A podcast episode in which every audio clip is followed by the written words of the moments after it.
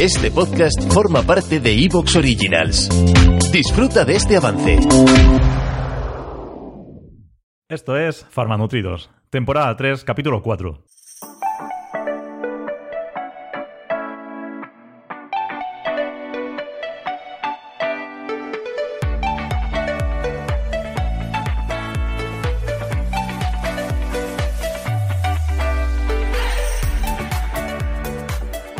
Hola, ¿qué tal? Muy buenas y bienvenidos a Farmanutridos, el podcast de salud, el podcast en el que hablamos de farmacia, como en el caso de hoy, pero que normalmente hablamos de nutrición y que llevamos a cabo entre Alejandro Mayoral Gamazo, farmacéutico en el barco de Ávila, bioquímico y nutricionista, y yo mismo que soy Diego Martínez Guinea, farmacéutico y nutricionista que trabajo en IBI, pero soy de ELA. Y que entiendo que está aquí, porque estaba ahora mismo riéndose con una receta que ha visto, estará Alejandro. ¿Qué tal, Alejandro? ¿Cómo va todo? ¿Qué tal, Diego? ¿Qué tal? Eh, pues sí, bueno, buenos días, buenas tardes, buenas noches para la segunda franja horaria en la que nos estéis escuchando. Hoy para Diego, para mí, ha sido las 9 de la mañana. Sí, hoy prontito. No- nos, nos ha costado, ¿eh? Son horas que nosotros somos más aves nocturnas, pero Uy, bueno, eh, nos ha costado, pero bueno, ahora comentaremos. Ha sido súper, súper interesante y gratificante la grabación de hoy. Pues sí, Sí, me sí, estaba... sí, mejor y contar conmigo. Hombre, hombre, farmacéutico. Digo, fui farmacéutico. ¿Ves? Es que no, no- no se puede uno levantar tan pronto. No puede ser, ya está, ya perdido el día. Musculitos, culito, ¿qué tal? Pues bien, aquí estamos, chavales. Pero bueno, creo que os habéis saltado mi presencia, ¿no? Ahora me tocará hablar a mí. Pues tampoco va a hablar mucho porque el capítulo sí, al final se ha alargado y aquí tenemos que ir ahora mismo. Ya, claro, si lo único que queréis es eliminarme siempre No, del medio, Dios, ¿eh? Dios, Dios me libre, no. No, no, no. Aparte, usted ya es parte, usted es parte No, no, del no, para equipo. nada, para nada.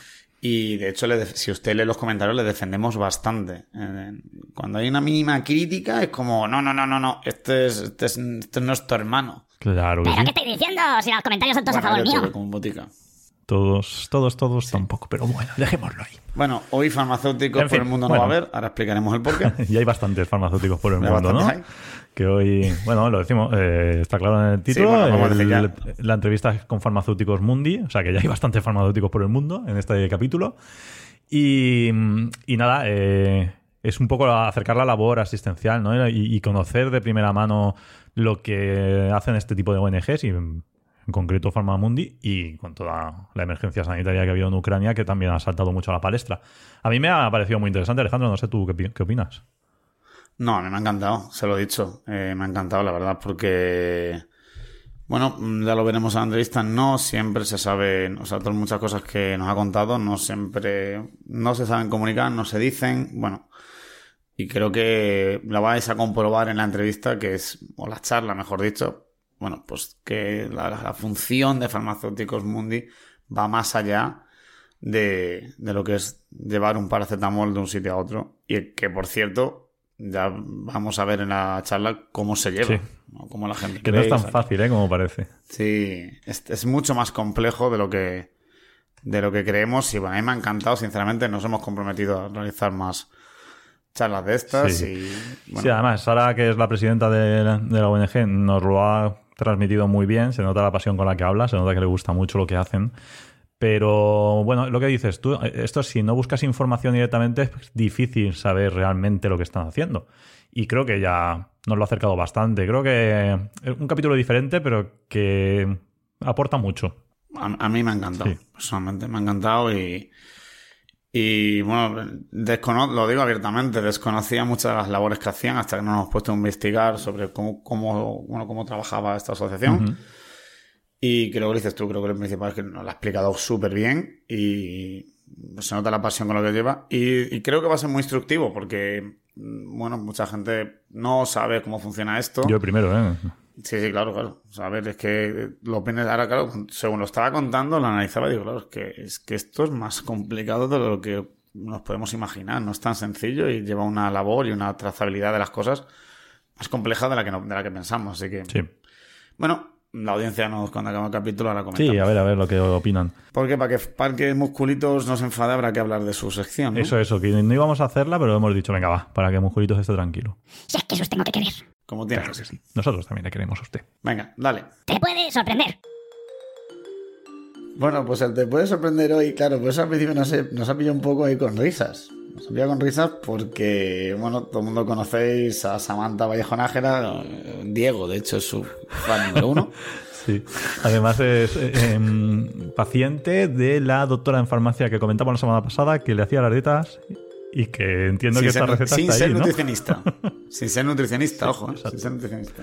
Y bueno, pues nada, eh, yo le dije, como lo ha comentado antes, digo, digo, sí, esto lo he visto por encima, pero reconozco la, la tengo bastante dejada de lado desde que vi el otro día lo que hizo con su hijo, lo cual, bueno, pues lo que hoy venimos es a por una receta mágica, una receta única que ha puesto en las redes Que sociales. seguro que la mayoría de la audiencia ya lo ha visto, pero bueno, la, la desvelaremos luego.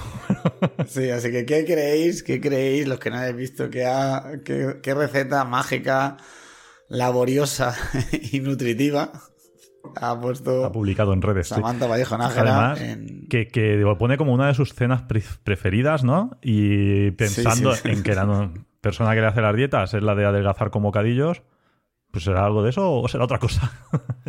No sabemos. La verdad es que no sabemos. Bueno, lo dejamos ahí. Lo dejamos lo ahí y ahora lo vemos.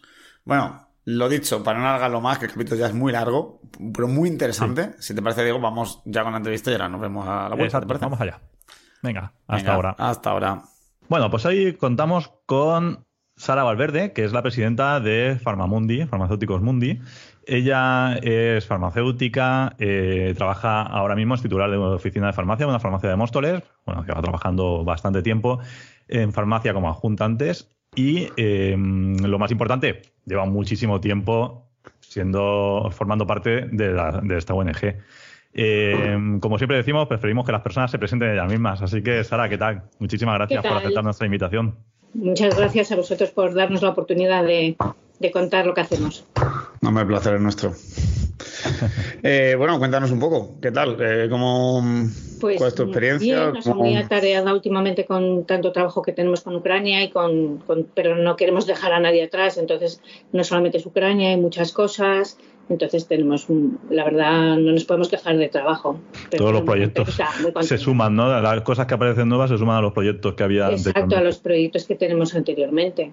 Y luego además esto pues lo tienes que combinar con el trabajo de, de todos los días de la farmacia. Pero bueno, la verdad es que a mí el trabajo de Farmamundi me llena mucho, me, me encanta, me apasiona, diríamos. Y yo empecé hace, pues eh, el otro día hacía cuentas, creo que hace 23 años, 23 años. que empecé como Sí. voluntaria en Farmamundi.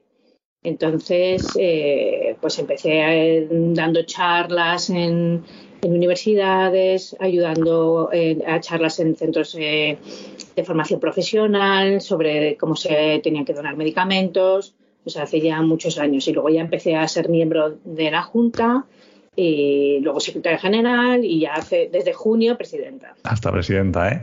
Y llevas prácticamente, prácticamente desde que empezó eh, la no, o sea, organización. fíjate, el próximo año hace 30 años que se fundó la organización y yo llevo 23, o sea, no estoy desde el principio. No desde el principio, pero vamos, bastante. Que, que nació en, en el 91 y, y- y es una historia apasionante la de la, la- la formación de la organización, ¿no? porque es un grupo de farmacéuticos en Valencia que se une porque en esos momentos estaban dándose las, en los grandes lagos, en, los, en África, había unos desplazamientos de personal, de, de- gente, o sea, era un- una crisis humanitaria brutal. Y entonces simplemente eh, se fueron allí y pensaron que qué es lo que podían hacer, ¿sabes? Entonces, eh, ¿qué es lo que se podía hacer en ese momento? Pues entonces empezaron a, buscar la ayuda de otros farmacéuticos y lo que mejor pensaron hacer es poner una urna en, las farmacias, que en ese momento se recogían medicamentos de, que la gente, la llevaba a casa, que no estaban caducados, y entonces teníamos eh, como unos almacenes donde se reciclaba este tipo de medicamentos. Ah, sí. Entonces nos hemos tenido que reinventar, porque Claro. eso ya Claro. no se hace, pero esos fueron nuestros orígenes. Es- eso fue en el 91, ¿vale? Entonces Ujú. había una urna en cada farmacia, que yo la he conocido aquí en mi farmacia, donde toda la, eh, la gente echaba eso.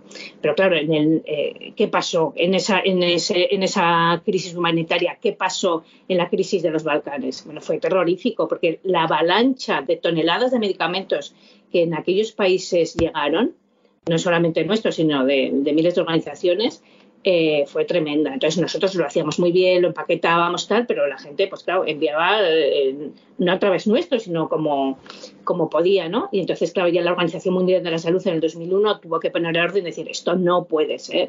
Claro. Dio unas directrices muy claras. ¿Por qué?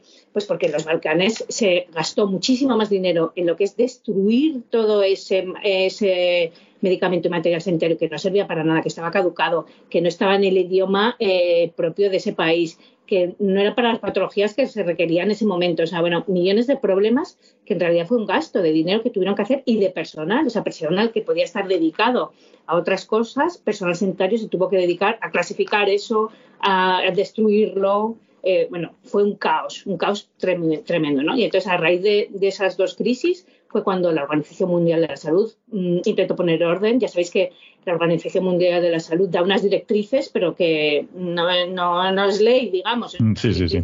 Y entonces eh, fue muy claro al respecto de cómo se tenía que hacer una donación adecuada, ¿no? Y a raíz de entonces nosotros nos reinventamos totalmente, dijimos efectivamente esto no se puede seguir haciendo y mm, y entonces eh, eh, creamos lo que es una distribuidora de medicamentos, lo que es el área logística humanitaria actualmente, donde los medicamentos tienen exactamente, no, no vienen por supuesto del reciclado ni vienen nada, vienen del laboratorio directamente y tienen exactamente la misma calidad que cualquier medicamento eh, que puedas encontrar en una farmacia española.